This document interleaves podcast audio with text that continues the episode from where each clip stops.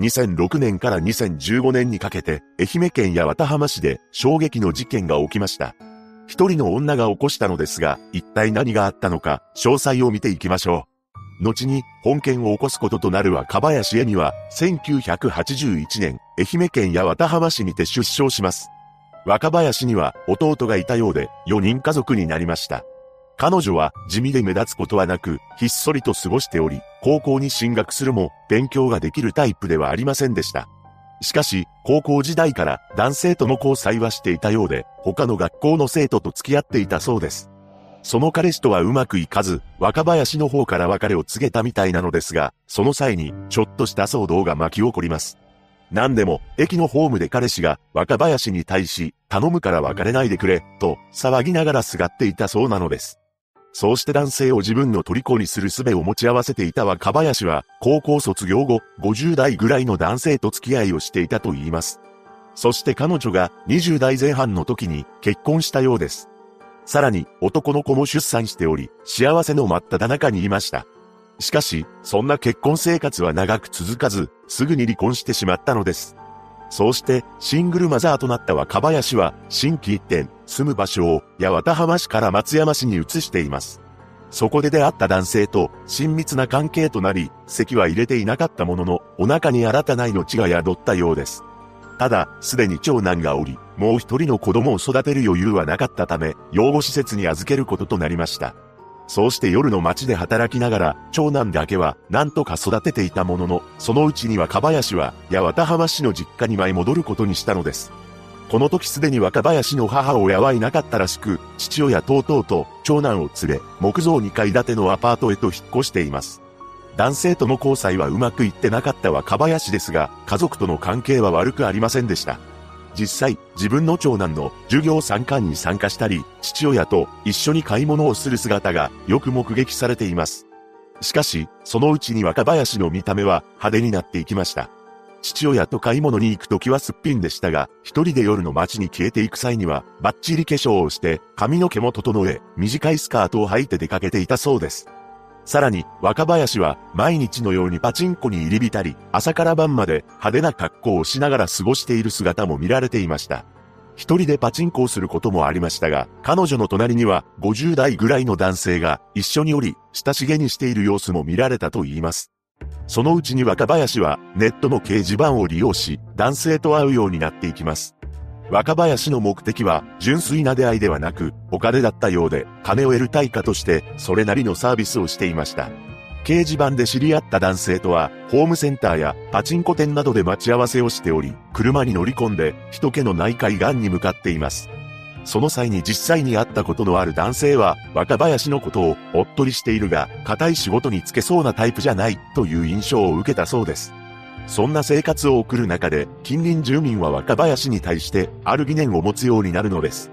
というのも、2006年頃から若林のお腹が大きくなるのにもかかわらず、なぜかその後、赤ん坊は見かけなかったというのです。一体なぜ、一向に赤ん坊が生まれないのか、周辺の人々は何かおかしいと感じていました。そうして若林に対して疑惑を強めていった市民が、ついに動き出します。2012年9月6日、この日、市民から民生委員に対し、次のような問い合わせがありました。若林が8月に臨月のようにお腹が大きかった。ただ、そのお腹は凹んだのに子供の姿が見えない。ちなみに民生委員とは厚生労働大臣から移植された非常勤の地方公務員のことであり、生活や福祉全般に関する相談、援助活動を行っています。また、すべての民生委員は児童委員も兼ねており、妊娠中の心配事や子育ての不安に関する様々な相談も受けているそうで、支援を必要とする住民と行政や専門機関をつなぐパイプ役を務めているのです。この訴えを聞いた民生委員は、市と連携し、若林の長男の学校の職員に対して連絡を行いました。そして、学校の職員が若林の自宅を家庭訪問した時の様子を聞き出したのです。その時若林は学校の職員に次のように説明していたと言います。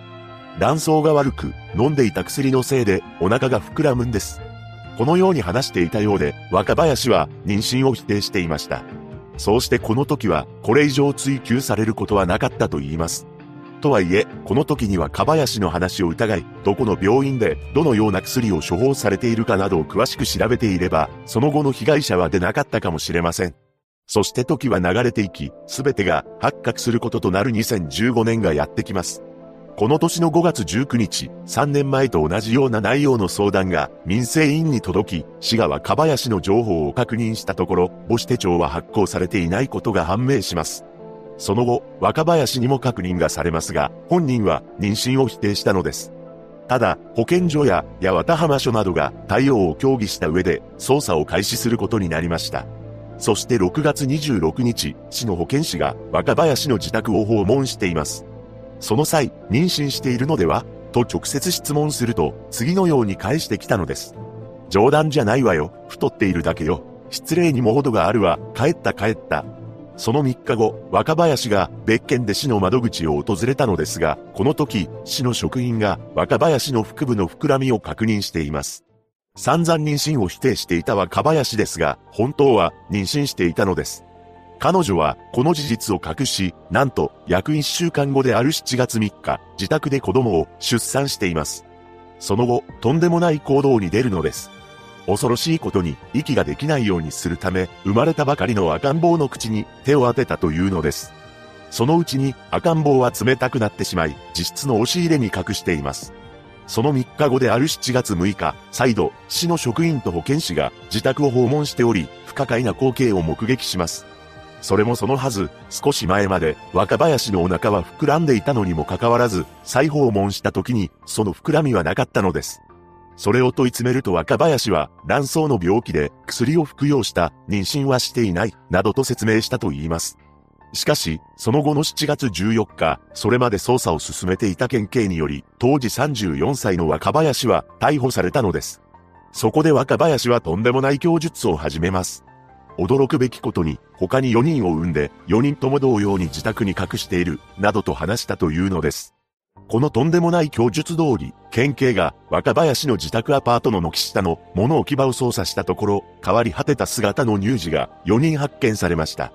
若林が住んでいたのは、このアパートの2階だったのですが、1階は空き家となっており、隠していた物置場は1階の軒下にあって、不要な家具などが置かれていたそうです。